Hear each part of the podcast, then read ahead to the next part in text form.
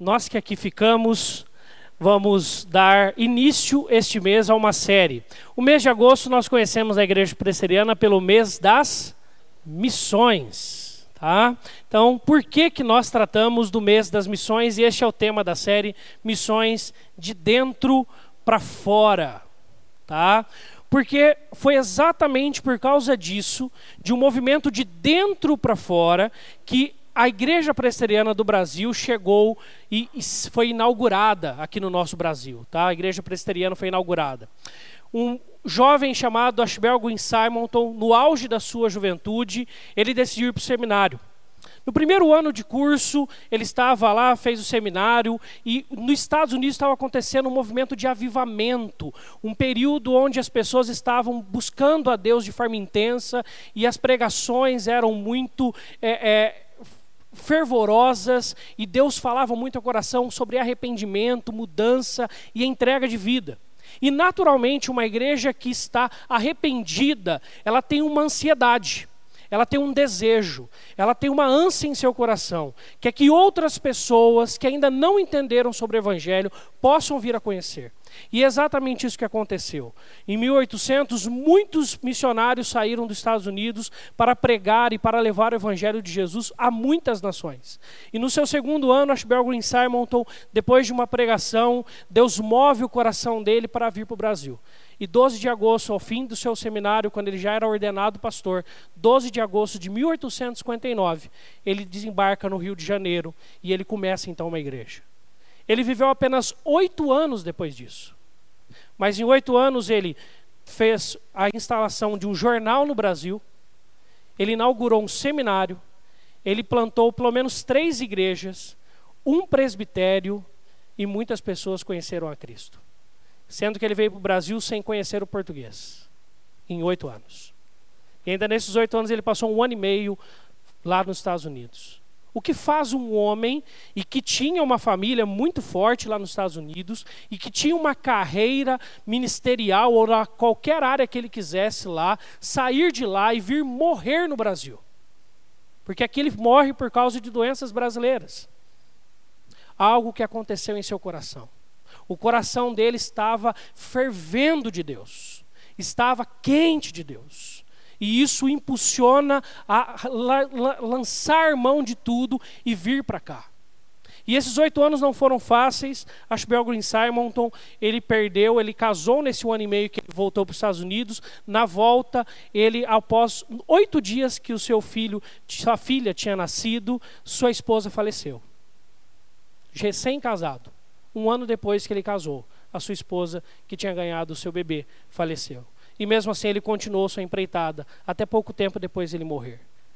Mas 158 anos depois, nós estamos aqui na Igreja Presbiteriana de Hortolândia falando deste homem. Oito anos que marcaram uma história. O que, que nós vamos deixar? Qual é o legado que nós vamos deixar? Mas para que nós possamos ir e falar de Jesus, isso tem que acontecer no nosso coração.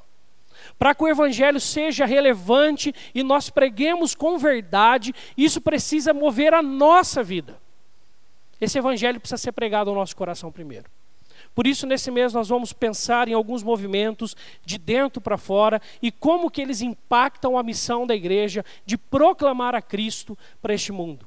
E hoje nós vamos começar pensando na igreja. Atos 2, de 42 ao 47 como viviam os convertidos. Atos 2, de 42 ao 47. Diz assim a palavra de Deus: E perseveravam na doutrina dos apóstolos, e na comunhão, no partir do pão e nas orações. Em cada alma havia temor, e muitos prodígios e sinais eram feitos por intermédio dos apóstolos. Todos que creram estavam juntos e tinham tudo em comum vendiam as suas propriedades e bens, distribuindo o produto entre todos, à medida que alguém tinha necessidade. Diariamente perseveravam unânimes no templo, partiam pão de casa em casa e tomavam as suas refeições com alegria e singeleza de coração, louvando a Deus e contando com a simpatia de todo o povo. Enquanto isso, acrescentava-lhes o Senhor, dia a dia, os que iam sendo salvos. Vamos ler esse finalzinho, enquanto isso, leiamos. Enquanto isso, acrescentava-lhes o Senhor, dia a dia os que iam sendo salvos. Faça um momento de oração. Peço para que Deus fale ao seu coração nessa noite. Pai, rogamos que o teu Espírito fale aos nossos corações. Porque nós sabemos que quando o teu Espírito nos enche, não há outra resposta possível a darmos, a não sermos falar daquilo que o Senhor tem feito em nossas vidas e proclamarmos o teu nome. Assim, Deus, nosso pedido é que o Senhor nos encha do teu Espírito, da tua palavra, pelo Senhor. Assim oramos, em nome de Cristo Jesus. Amém. Nós lemos o texto de Atos 2, 42 e 47 e Lucas, que é quem escreve este texto, ele faz costumeiramente no livro de Atos alguns resumos de como que a igreja andava. E este é o primeiro resumo da igreja, porque a igreja tinha acabado de começar, por isso que a gente encontra isso logo no começo.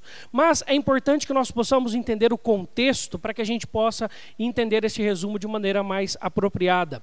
E o contexto é este, tá? Primeiro tema, igreja de dentro para fora. E o contexto é o Pentecoste. Dá, abra sua Bíblia, deixa sua Bíblia aberta, na verdade. Em Atos 2, nós vamos primeiro do versículo de 1 ao 4 e depois do 37 ao 41 para entendermos um pouco do contexto que se passa. A descida do Espírito Santo. Jesus havia morrido, ressuscitado, passado 40 dias com seus discípulos e prometido que eles deveriam ficar em Jerusalém e lá eles seriam enchidos e derramado o Espírito Santo sobre eles. E a palavra de Deus nos fala: ao cumprir-se o dia de Pentecoste, estavam todos reunidos no mesmo lugar. De repente veio do céu um som, como de um vento impetuoso, e encheu toda a casa onde estavam assentados.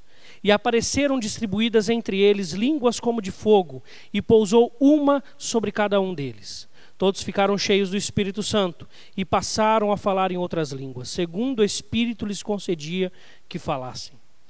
Depois disso, nós sabemos que a, aquele movimento de pessoas falando várias línguas humanas, tá? Se você ler o contexto, você verá que não são línguas estranhas, mas são línguas humanas. E essas línguas que eles falam chamam a atenção do, das pessoas que estavam ao redor. E eles se achegam e Pedro faz um discurso. E o final do discurso está no capítulo 30, versículo 37 a 41, que nos narra. Ouvindo eles estas coisas, compungiu-se-lhes o coração e perguntaram a Pedro e aos demais apóstolos: Que faremos, irmãos? Respondeu-lhes Pedro: Arrependei-vos e cada um de vós seja batizado em nome de Jesus Cristo para a remissão dos vossos pecados e recebereis o dom do Espírito Santo. Pois para vós outros é a promessa, para vossos filhos e para todos que ainda estão longe, isto é, para quantos o Senhor nosso Deus chamar. Com muitas outras palavras deu testemunho e exortava-os, dizendo: Salvai-vos desta geração perversa. Então, os que lhe aceitaram a palavra foram batizados, havendo um acréscimo naquele dia de quase 3 mil pessoas. Nós precisamos ter muita atenção a este momento da igreja, porque este é o principal momento, é o momento crucial depois da morte e ressurreição de Jesus o momento onde o Espírito Santo muda o jeito de trabalhar com o seu povo. Antes, no Velho Testamento, o Espírito Santo ele estava só apenas com alguns que tinham alguns cargos e ofícios no meio do povo de Israel. Havia uma promessa, e é a promessa que Pedro prega, que no final dos tempos o Espírito de Deus seria derramado sobre toda a carne. Os jovens profetizariam, os velhos teriam visões. E é este texto que Pedro usa no discurso, e ele fala então que o Espírito Santo encheria as pessoas. E algo acontece naquele dia. Eles estavam reunidos num dia de Pentecostes, e Pentecostes era uma festa comum aos judeus, e muitas pessoas vieram de muitos lugares.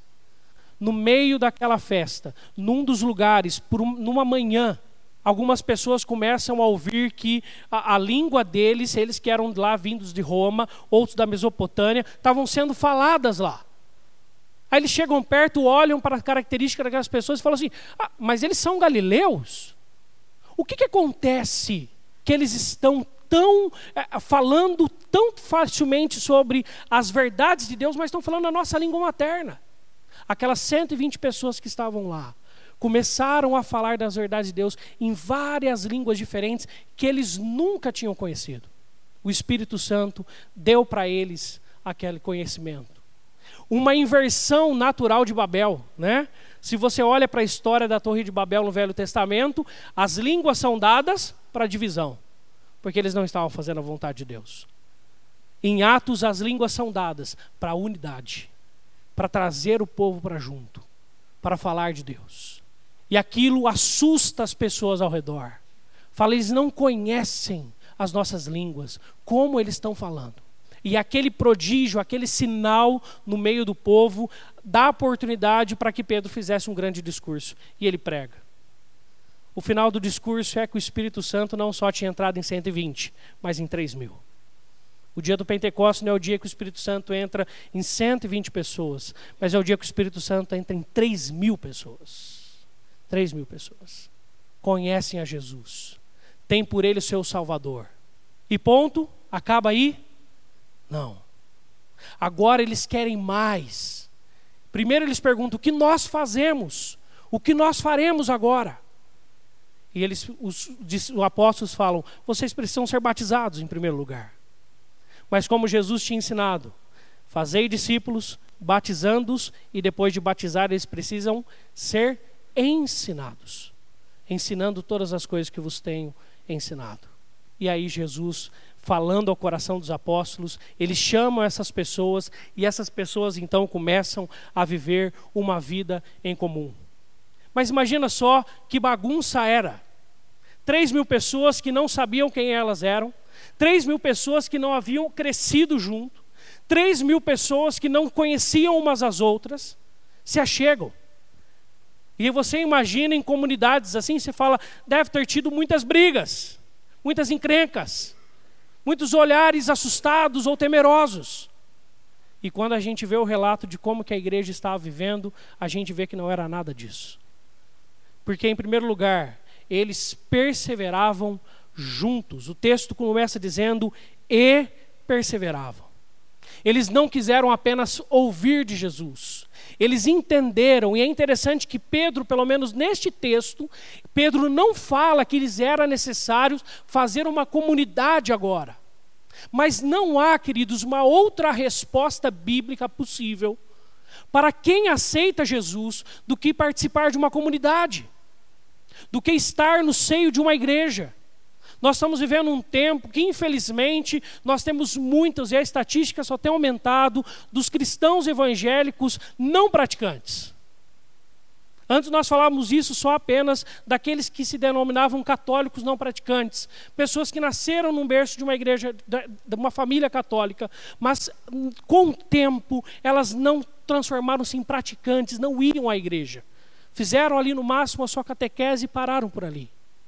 Só que agora é muito comum nós vermos evangélicos em casa, aos domingos à noite, sem frequentarem uma igreja, sem estarem aliados a uma comunidade. E essa primeira igreja nos ensina que não é esta a proposta de Deus para nós. Aceitar a Jesus, conhecê-lo como seu Senhor e Salvador, implica-nos em viver no seio de uma igreja, em estarmos contextualizados numa comunidade em fazermos parte de algo diferente daquilo que é a nossa vida particular. É necessário. Por isso, eles perseveravam juntos.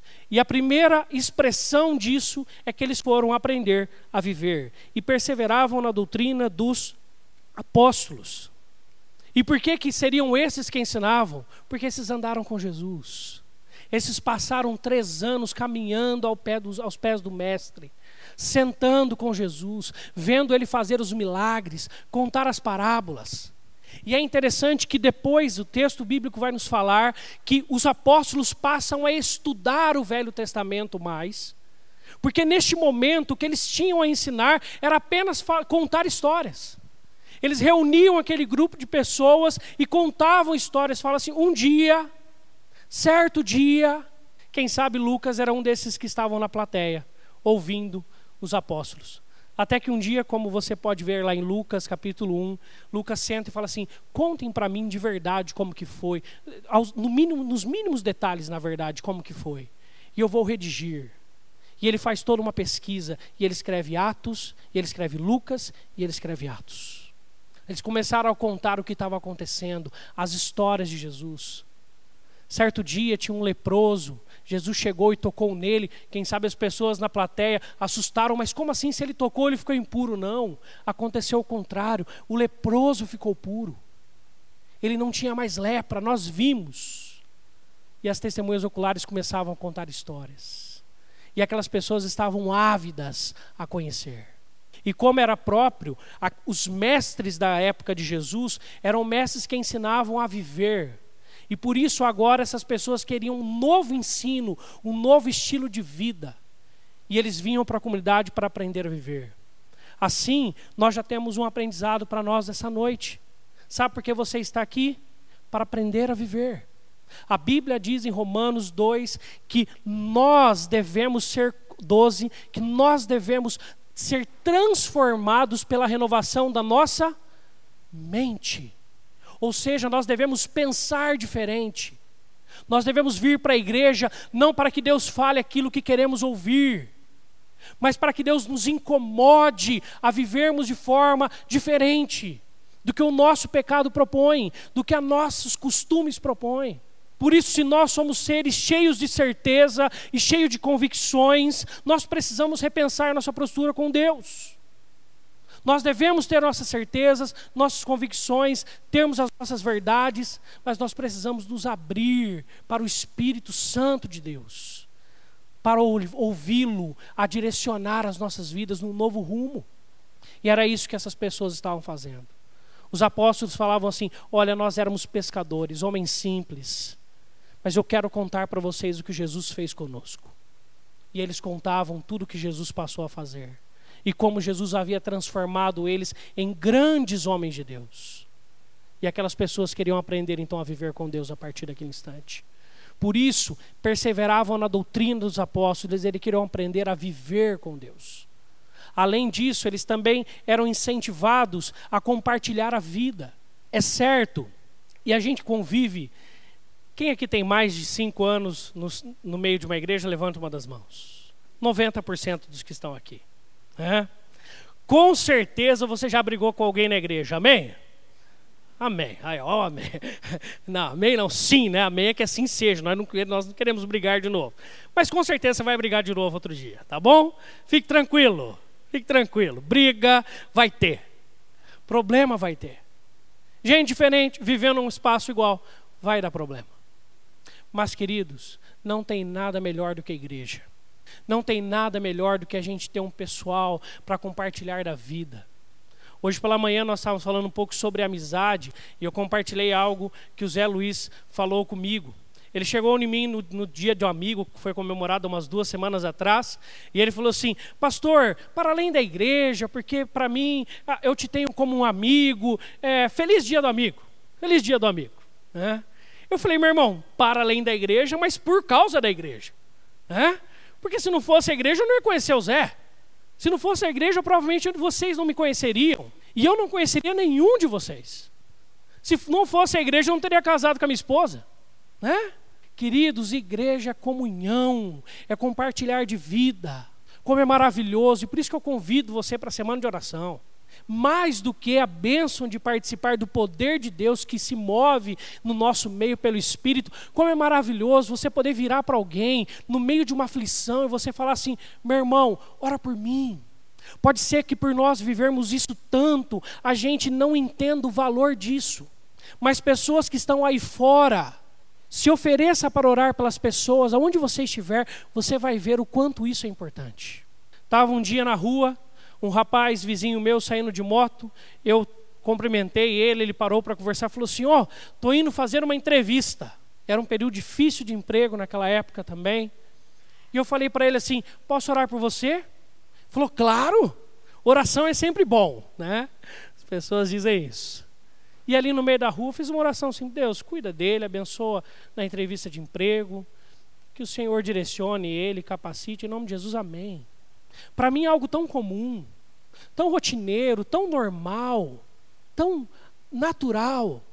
Quando eu abri os olhos depois de uma oração de menos de um minuto, ele estava com lágrimas nos olhos, agradecido porque eu orei por ele.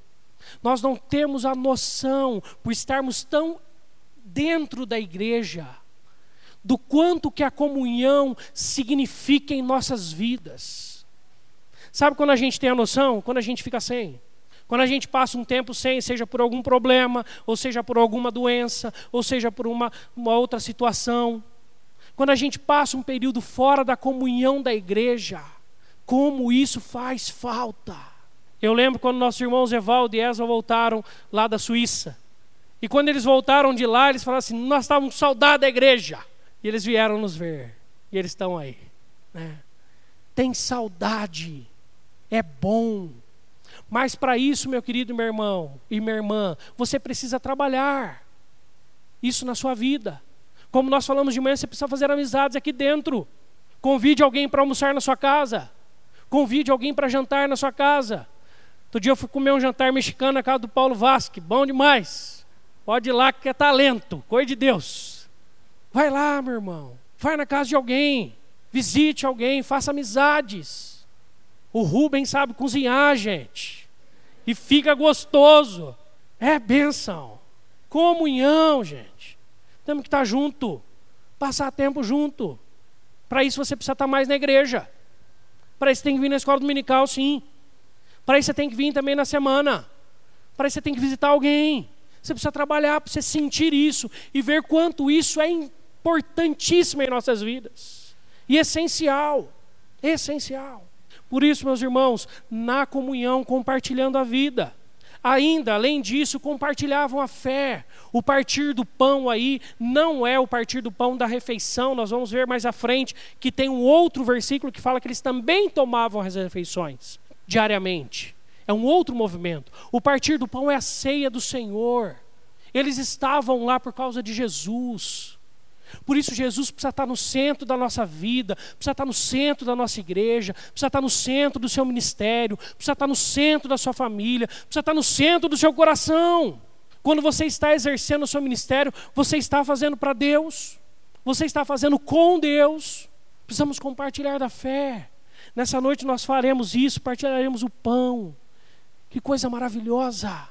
E aí eu já quero convidar você quem sabe você está nos visitando ou você está há pouco tempo aqui na igreja. E sempre quando nós falamos que a mesa do Senhor não é da igreja presteriana, porque não é, é de Jesus. Mas se você é membro de outra igreja, você fala assim: é, não, membro de outra igreja eu não sou ainda. Eu quero convidá-lo, dia 20 de agosto, domingo de manhã, você vai poder ter uma classe específica para você na escola dominical. O nome é esquisito, chama Catecúmenos. Tá? Mas a explicação é simples: significa novos membros. Você vai aprender um pouco mais sobre a igreja presbiteriana, você vai aprender um pouco mais do evangelho, aprender da palavra de Deus. Você vai fazer parte dessa comunidade, você vai sentar à mesa com a gente, vai partilhar da sua fé, vai tirar as suas dúvidas, vai crescer com Deus. Mas além disso, eles também estavam juntos nas orações, compartilhando dessa intimidade coletiva, que parece uma, uma expressão estranha ou contraditória, mas não é. Como, como é lindo quando numa reunião de oração a gente fala, alguém tem algum pedido de oração e algum irmão expressa um pedido pessoal, íntimo, fala de alguma coisa da sua vida. A primeira dica que eu dou para nós como igreja é: saiba lidar com isso. Seja maduro quando alguém compartilhar um pedido de oração com você. Em especial se ele fizer pessoalmente com você. Só você e ele. Guarde no seu coração, compartilhe com Deus em oração e apenas isso. Mas tem irmãos que têm a, a intrepidez e a coragem de querem falar no meio de todo mundo e falam de lutas, de sabores. E nós oramos juntos. E como é lindo, quando eu passo pelos corredores, eu vejo os irmãos cumprimentando, eu vejo alguém virar para o outro e falar assim: e aí, aquilo lá deu certo? Que maravilha! Que coisa linda! Venha na semana de oração. Nós precisamos orar juntos, estar juntos. A oração é intimidade. Nós cantamos a mesma música, nós lemos o mesmo texto, tudo isso é coletivo, mas quando você vai orar é você e Deus. Quando você vai orar com alguém é você mais alguém e Deus. E a oração na Bíblia sempre tem um contexto coletivo, por isso que ele é coletivo, mas fala do seu coração. Nós precisamos então viver essa coletividade, essa intimidade que se faz no coletivo. Mas além disso, o versículo depois falam também que eles perseveravam e que em cada alma havia temor. E eles compartilhavam então da presença ativa de Deus. Nosso irmão presbítero Ezequiel, ele falou, e eu fiz questão de colocar aqui o telhado, porque o texto nos diz que prodígios e sinais eram feitos. Compartilhando essa semana com um pastor amigo, falando sobre o telhado e como que Deus nos abençoou e como foi é, tão rápido. Eu compartilhei com ele e falou assim, mas espera aí, quanto que vocês falaram? Desde o começo do ano? Eu falei, não, foi agora, na Páscoa. A gente falou com a igreja. Desafiamos e falamos, ó, oh, gente, a gente precisa trocar o telhado. Não sabe quando vai dar não, mas a gente precisa. Em três meses e meio, na crise que a gente está vivendo, Deus foi levantando um irmão, uma irmã, uma pessoa e outra, e foram abençoando cada um deu um pouco. A igreja é isso. E vê esses prodígios de Deus e nós nos alegramos. Por isso, meu irmão, na alma nós devemos ter temor para saber que Deus faz além do que podemos imaginar.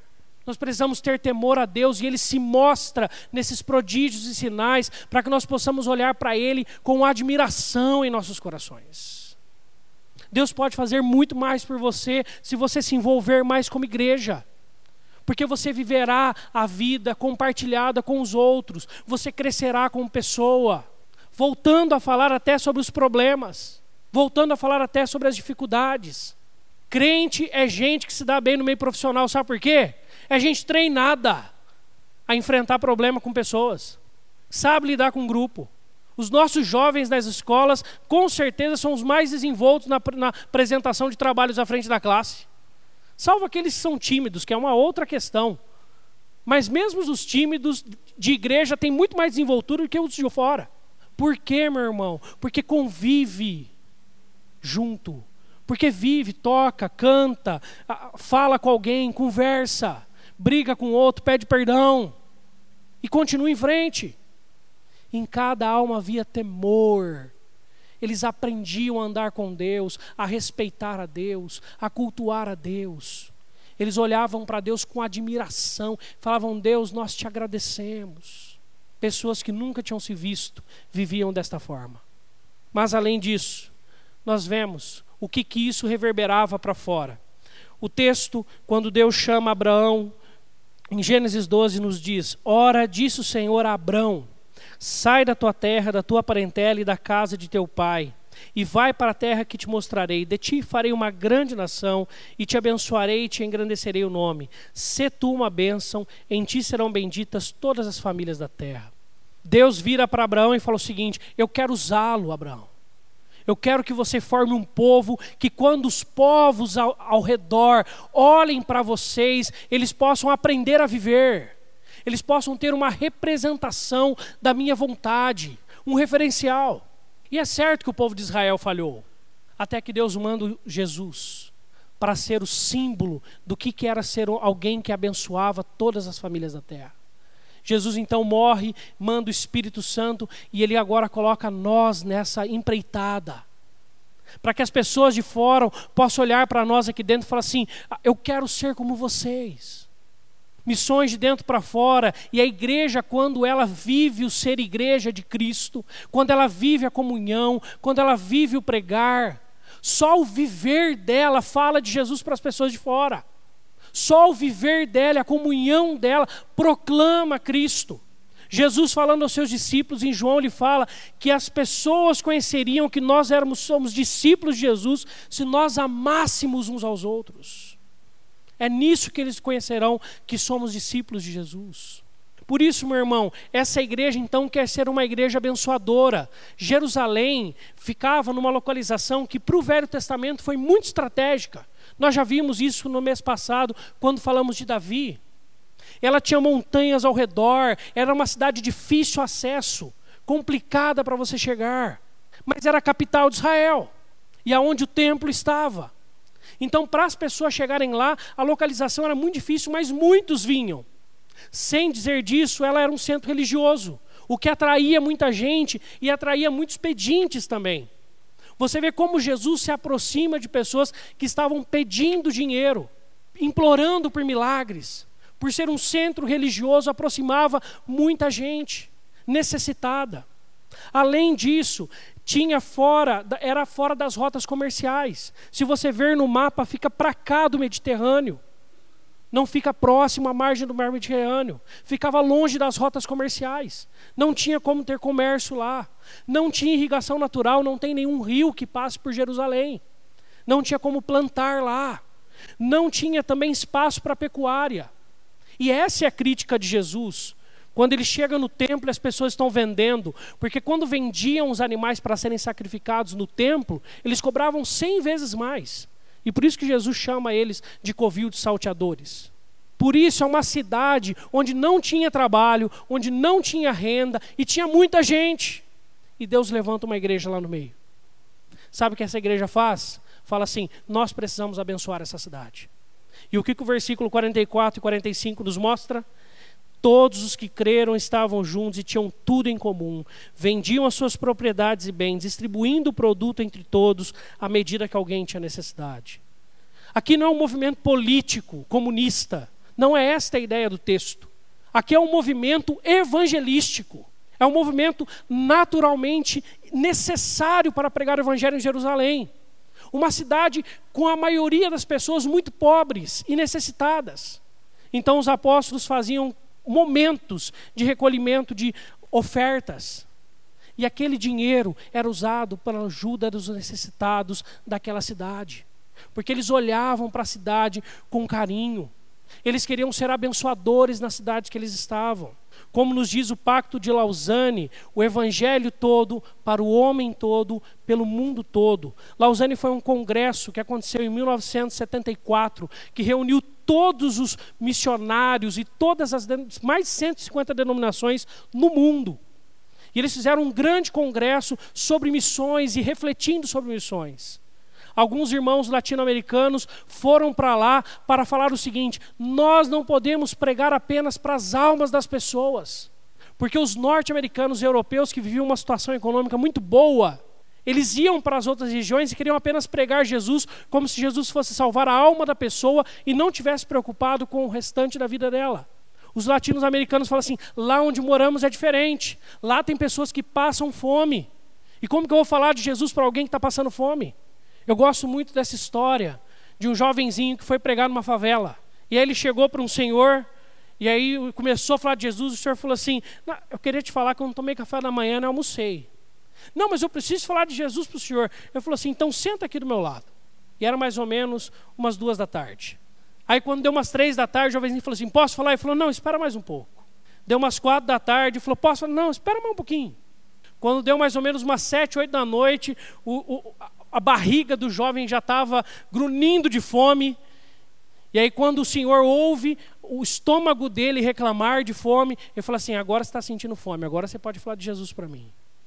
Agora você sabe o que eu estou passando.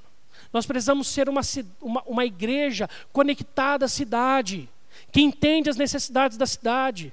Hortolândia hoje não é uma cidade como Jerusalém. São poucas as famílias, nós pegamos pelo relatório da junta diaconal, e por mais que nós tenhamos muitas cestas, ano passado foi distribuído uma quantidade de cesta que você fala, Hortolândia não é uma cidade que tem pessoas tão carentes assim. Com certeza sempre terão famílias. E nós sempre daremos essa assistência. E eu, nós convidamos você a trazer os alimentos. Mas não é uma, uma igreja de todo dia tem gente na porta pedindo cesta básica. Não é. Nós vivemos hoje uma cidade evoluída, uma cidade urbana, uma cidade de muitas empresas, de muito emprego. É uma verdade. Então o que, que Hortolândia precisa? Hortolândia precisa entender sobre Jesus contra a corrupção. Hortolândia precisa entender sobre Jesus com os seus jovens e adolescentes. Hortolândia precisa entender que tem igrejas que não querem roubar o povo. Hortolândia tem muitas necessidades. E Deus nos colocou aqui para olharmos para essa cidade e para auxiliarmos as pessoas no que elas tiverem necessidade e nos movimentarmos como igreja. Por isso que nós trocamos o telhado. Nós trocamos o telhado para nós sermos um local mais acessível a pessoas, para que as pessoas possam ouvir sobre o Evangelho, e fazer diferença nessa cidade que nós vivemos. Qual a diferença que eu e você fazemos onde moramos? Que evangelho pregamos? Que evangelho vivemos? Precisamos estar conectados às necessidades daqueles que estão ao nosso redor. Precisamos conhecê-los. Precisamos saber quem eles são. para auxiliá-los. Por vezes será necessário uma cesta básica, vamos dar. Mas por vezes vai ser necessário uma conversa, uma oração, pregar o Evangelho. O Evangelho tem a ver com tudo isso. O Evangelho todo para o homem todo.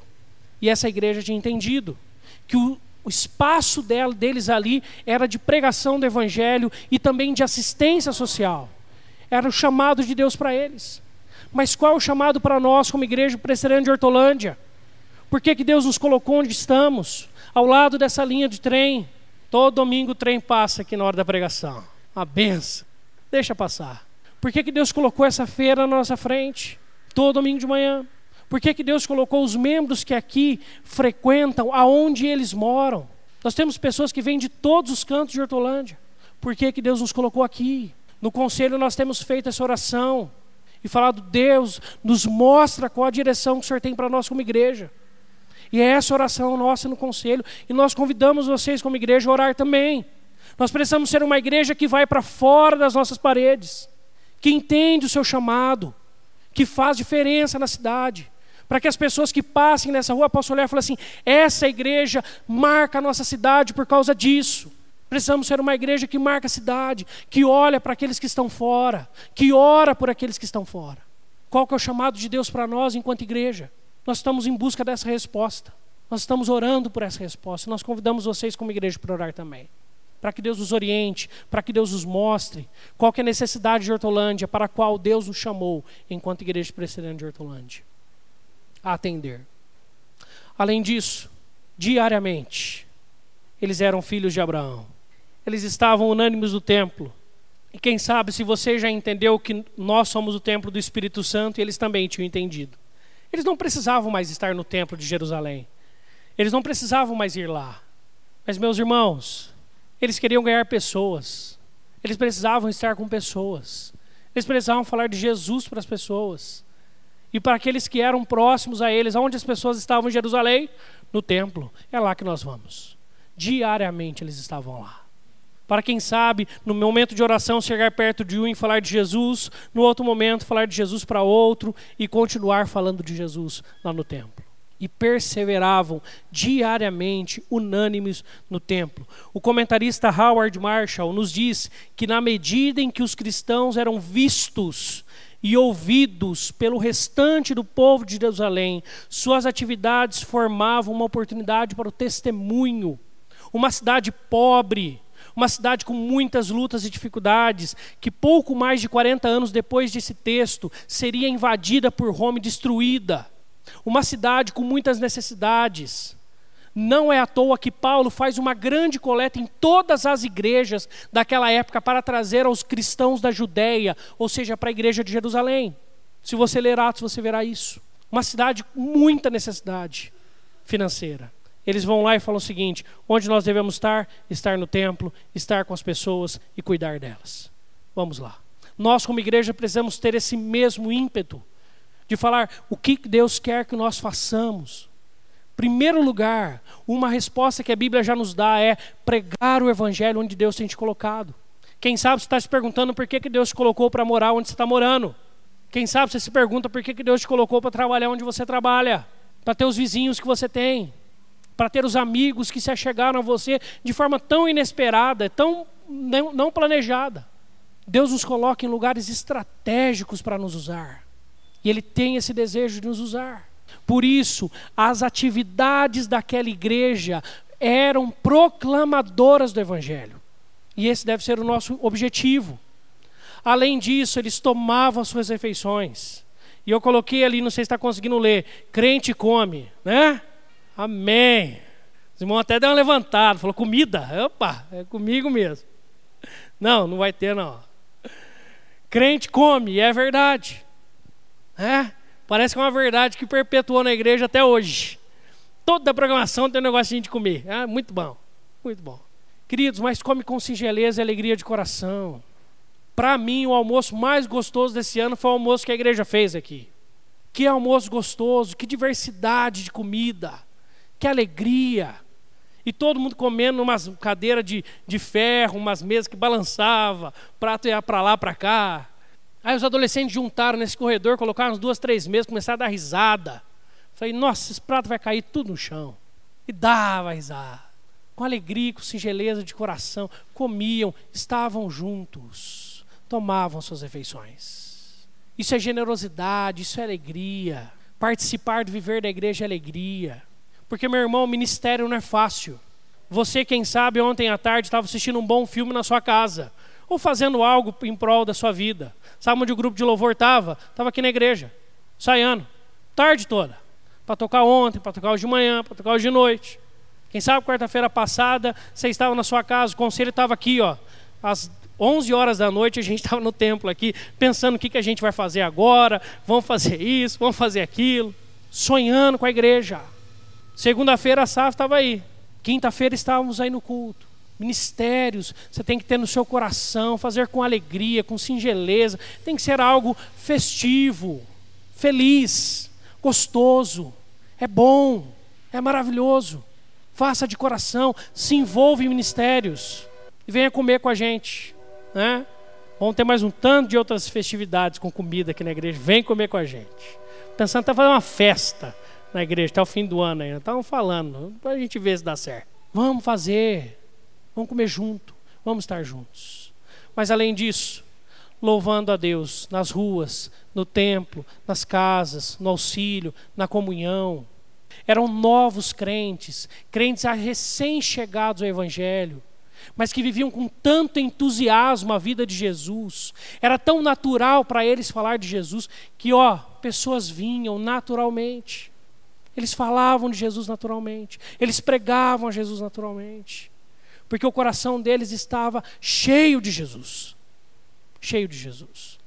Contando com a simpatia de todo o povo, uma igreja relevante pode enfrentar dificuldades com a cidade onde está, mas a dificuldade deve partir dos de fora, não dos de dentro. Sabe por que eu digo isso? Porque essa simpatia do povo, se você ler Atos e for para o capítulo 6, 7, você vai ver que essa simpatia acaba alguns problemas surgem, algumas pessoas são presas, as pessoas de fora começam a ter medo de chegar, alguns problemas surgem. Mas sabe onde o problema surge? Dos de fora para os de dentro. Sabe qual é o problema muitas vezes hoje? Nós vemos problemas onde crente promove problema lá fora. Crente esquece que testemunho tem a ver com tudo aquilo que a gente faz na vida. Crente é o que briga no trabalho. E muitas vezes os não crentes nos ensinam. É interessante que uma vez eu vivi isso na minha vida. E eu gosto, como já falo para os irmãos, de contar meus testemunhos, meus testemunhos também. Trabalhava no banco, era gerente de pessoa física, gerente operacional, era muito crica, como o pessoal diz por aí, né, com perdão da expressão. Era uma pessoa muito difícil de lidar. Solteirona, nunca tinha casado, não sei se tem a ver ou não, sei que ela era complicada. Era difícil, era difícil. Não era fácil. E eu estava tendo muita dificuldade, e da agência, eu que estava mais bravo com ela era eu estava mais com um relacionamento rompido com ela, era eu. E aí um rapaz que trabalhava lá no Ceasa, ele sentou à minha frente, e eu sabia que era um homem cheio de problemas, que fazia um tanto de coisa errada. E sabe o que ele falou para mim? Ele falou: Saber, rapaz, esses dias chegou um rapaz aqui no, nossa, no nosso setor ali, que ninguém gosta dele, mas eu tomei uma decisão, eu vou ajudar ele no que ele precisar. Aquela hora, aquela hora que você olha assim, você olha para aquilo que ele falou, para aquilo que você faz, fala, Deus, perdoa. E a partir daquele dia, com alguém de fora da igreja, eu pude aprender a ser diferente no meu trabalho. Porque tem a ver com aquilo que somos com Deus. Tem a ver com aquilo que somos em Deus. A igreja, sim, pode passar por problemas com a cidade, dificuldades com a cidade, com os vizinhos. Isso pode acontecer. Mas isso não deve partir de nós. Isso deve partir dos de fora. Se for para partir, que parta dos de fora. O quanto depender de vós, tem de paz com todos os homens. E aí eu conto para você agora um testemunho que nós vivemos ali no Húngaro. Ao lado da igreja, tinha um salãozinho, e estava tudo bem o salãozinho, porque era uma outra igreja. Então os irmãos na fé faziam o louvor deles, a gente fazia o nosso louvor, era mais ou menos o mesmo tempo, ninguém atrapalhava ninguém. Só que daí depois abriu um bar, a igreja fechou, abriu um bar no lugar. E esse bar o pessoal parava carros lá na frente, era um som ensurdecedor. A gente tinha que fechar todas, era pior que o trem aqui para gente. Você tem uma noção. A gente tinha que fechar todas as janelas, fechar a porta. E aí os irmãos vieram falar assim: ah, Pastor, vamos lá conversar com o pessoal do bar? Eu falei: Não, nós não vamos. Nós vamos orar por eles. E um dia eu falei para o pessoal: falei assim, Esse é o nosso bar. Usei essa expressão. Falei: Vamos orar por eles. Não vamos arranjar encrenca com eles. Nós precisamos disso. Vamos orar. E no outro domingo, som de novo. No outro domingo, som de novo. No domingo, som de novo. E o filho do dono do bar, menininho, pequenininho, assim, gente boa demais, ele vinha no sábado à tarde. E eu doido para ter uma desculpa ir no bar conversar com o dono do bar. Mas só para dar um oi. Queria dar um oi para aquele homem. E aí um dia, cheguei lá depois de uma programação que teve à tarde das crianças, e aí o pessoal falou assim: "Ah, pastor, sabe o filho do dono do bar? Então, é, uma menina brigou com ele, jogou o boné dele em cima do banheiro. Tipo, o banheiro tem uma lajezinha assim que dava para jogar em cima. Eu falei: "Opa, beleza". Como assim, pastor? Não, não, deixa que eu sei o que eu estou fazendo. Peguei a escada, subi, bati o bonezinho e fui lá no bar. Entrei lá, o pessoal começou a olhar estranho, tá, o que o pastor está fazendo aqui no bar e tal. Será que vai pedir uns dois dedinhos? Né? Não, não era isso. Aí eu cheguei e falei assim, quem que é o dono do bar aqui? Eu já conheci ele. Ele falou, tudo bem tal. Ele olhou meio estranho, meio suspeito para mim. Eu falei, ó, oh, tá aqui o boneco do seu filho, estava lá com a gente, tal. Ó, estamos aqui, o que vocês precisarem a gente está à disposição. E aí depois daquele dia que eu dei o primeiro oi, toda vez que eu passava na frente, eu comentava, ele comeu, oh, tudo bom, tudo bom, tudo bom, oh, tudo bom, oh, tudo bom, tudo bom. Aí um dia nós estávamos pintando lá a igreja, precisou de, um, uma ferramenta, eu fui lá buscar na casa dele. Ô, você empresta uma ferramenta? Emprestou a ferramenta. E nós já estávamos amigos. Eu falei, vai lá ver estamos pintando a igreja. E era gente é presbiteriano, pinta de verde a igreja, né? Então estava tudo em casa. Aí ele chegou, olhou assim, falou, oh, pastor, mãe, essa igreja está tá bonita, está verde, tá, mas podia ser um verde mais escuro, mais palmeiras. E a gente foi fazendo amizade. Um pouco mais à frente, a oportunidade, eu falei assim, eu queria que você jantasse lá em casa. Vai lá jantar em casa. Eu convidei o dono do bar para jantar em casa. Aí foi ele, a família, os filhos, foram lá jantar numa segunda-feira em casa. E aí eu conheci a história deles, uma história difícil, casal que tinha vindo do Nordeste, que tinha parado em São Paulo, vivido na rua um tempo, que lutava muito com a vida, que não tinha outra saída a não ser trabalhar na cozinha e depois eles conseguiram ter um bar e aí esse bar começou a trazer uma renda para eles, eles conseguiram sustentar a família deles. E aí a esposa falou que já tinha sido evangélica. A partir daquele tempo a esposa frequentou a igreja. A partir daquele tempo os filhos iam com a gente nos trabalhos com adolescentes, com crianças. Na minha ordenação, ele estava lá, lá no fundo, lembro dele até hoje, onde o Roberto está em pé. Ele falou: Não, eu vou na sua ordenação. Foi levar o convite de casamento do filho dele lá em casa, que queria que a gente fosse lá. E depois desse tempo que a gente teve em comunhão, nós não sabemos porque, eu nunca perguntei para ele também, mas sempre que ia começar o culto, o som abaixava. E nós tínhamos o culto sem nenhum problema, nunca mais tivemos problema com o som no bar. Precisamos ser uma igreja que amamos de fora, que comunga com essas pessoas a nossa vida com humildade, com simplicidade, entendendo que a única diferença deles para nós é que a graça de Deus já nos alcançou. Ainda não os alcançou, mas já nos alcançou, e graças a Deus e não a nós, por isso. Até porque a conclusão do texto é essa: enquanto isso, acrescentava-lhes o Senhor dia a dia os que iam sendo salvos. Quando uma igreja quer sair das suas paredes, quando uma igreja não quer viver como se fosse um clube, quando o ministério quer expandir os seus horizontes, quer olhar para os de fora, quando uma igreja quer entender a realidade da cidade, quando uma igreja quer olhar para os de fora com amor e com respeito, mas pregando Jesus para eles, nós somos uma igreja que faz diferença na cidade onde estamos. Graças a Deus, por termos mais de 50 anos nessa cidade. Nós precisamos também termos mais de 50 pessoas aqui nessa, nessa igreja. E temos capacidade.